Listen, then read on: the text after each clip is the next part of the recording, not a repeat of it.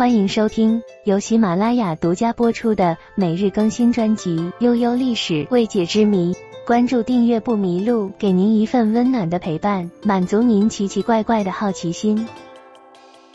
鲁班书为何会被历朝历代封为禁书呢？给别人盖房时动动手脚，就可以害得别人家破人亡。鲁班书真的有民间传说的那么邪门吗？全面解读鲁班书的秘密，鳏寡孤独残，学会就得缺一门。相传在明朝末年，山东济南府有一个大绸缎庄，这家老板张财主平时乐善好施。是十里八村远近闻名的大善人。在临近过年之前，张财主突然想把自己的后花园重新翻修一下，到时候过年亲朋好友来做客，也看起来更气派一些。于是他就让管家找了一群手艺好的工匠，谈好了一百两银子重新翻修后花园。张财主还特意嘱咐管家要善待工人。一不能在吃喝上有所亏待，二不能克扣工人们的工钱。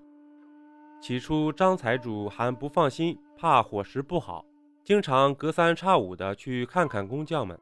可是每次去都能看到工匠们桌上摆满了酒肉菜肴，这也就放心了。半个月后，翻新基本上就接近尾声了。张财主去后花园东看看，西瞧瞧。对工匠们的手艺是赞不绝口，管家也借此机会说，工匠们要结算工钱了。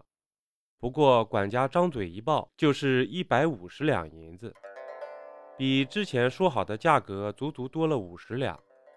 管家说，工人们坐地起价，不给这个数就不肯干完。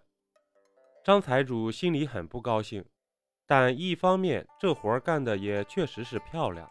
另一方面，快要过年了，张财主心想，也别为这点事闹得不愉快了，就答应了管家。但张财主并不知道，其实涨价的并不是工匠，而是黑心的管家。而这些工匠甚至连之前谈好的一百两银子都没有拿到。管家打着张财主的旗号，在工程质量上各种鸡蛋里挑骨头，找毛病。又说张财主多么多么抠门儿最终钱只给了五十两。这一来二去，管家就黑了一百两银子。工匠们心里也非常不爽，于是就在工程收尾的时候，用了一些祖师爷鲁班留下来的秘术，偷偷在后花园中间的亭子顶上动了手脚。这样没过两年，张财主就突然生了一场大病，家道中落。房子都卖给了别人，而偷偷买下这大宅子的，正是张财主的管家。张财主变卖家产后，整个人一夜之间白了头，心气儿也全都没了，就准备回老家把祖宅修一修，安度晚年了。话说无巧不成书，张财主找来修祖宅的，正是当年帮他修后花园的那帮人。这时候的张财主已经苍老的让人认不出来了。修祖宅时和工人们打成一片。有一次酒过三巡后，张财主突然感觉心中苦闷，就把自己曾经的辉煌以及后来的事都一一告诉了这帮工匠。工匠们一听，原来从中作梗的是那黑心的管家。几个工匠心里也是后悔。自己没弄清楚事情的原委，就下毒手，弄得张财主几乎是家破人亡。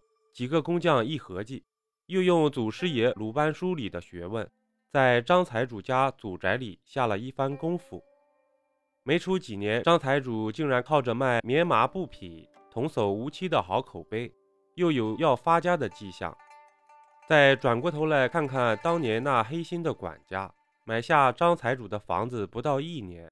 小妾就和别人合谋卷走了他所有财产，管家急火攻心，一病不起，很快就挂掉了。当然，这传说让人唏嘘的是，那些看起来可以兴风作浪的工匠，下场也都非常凄惨，都因为各种不明原因，是死的死，残的残。都落了一个家宅不宁、孤独终老的命运。这也就是民间传说学鲁班书，鳏寡孤独残，必缺一门。鲁班是春秋战国时期鲁国公叔家族一员，姓公叔，单名一个班字。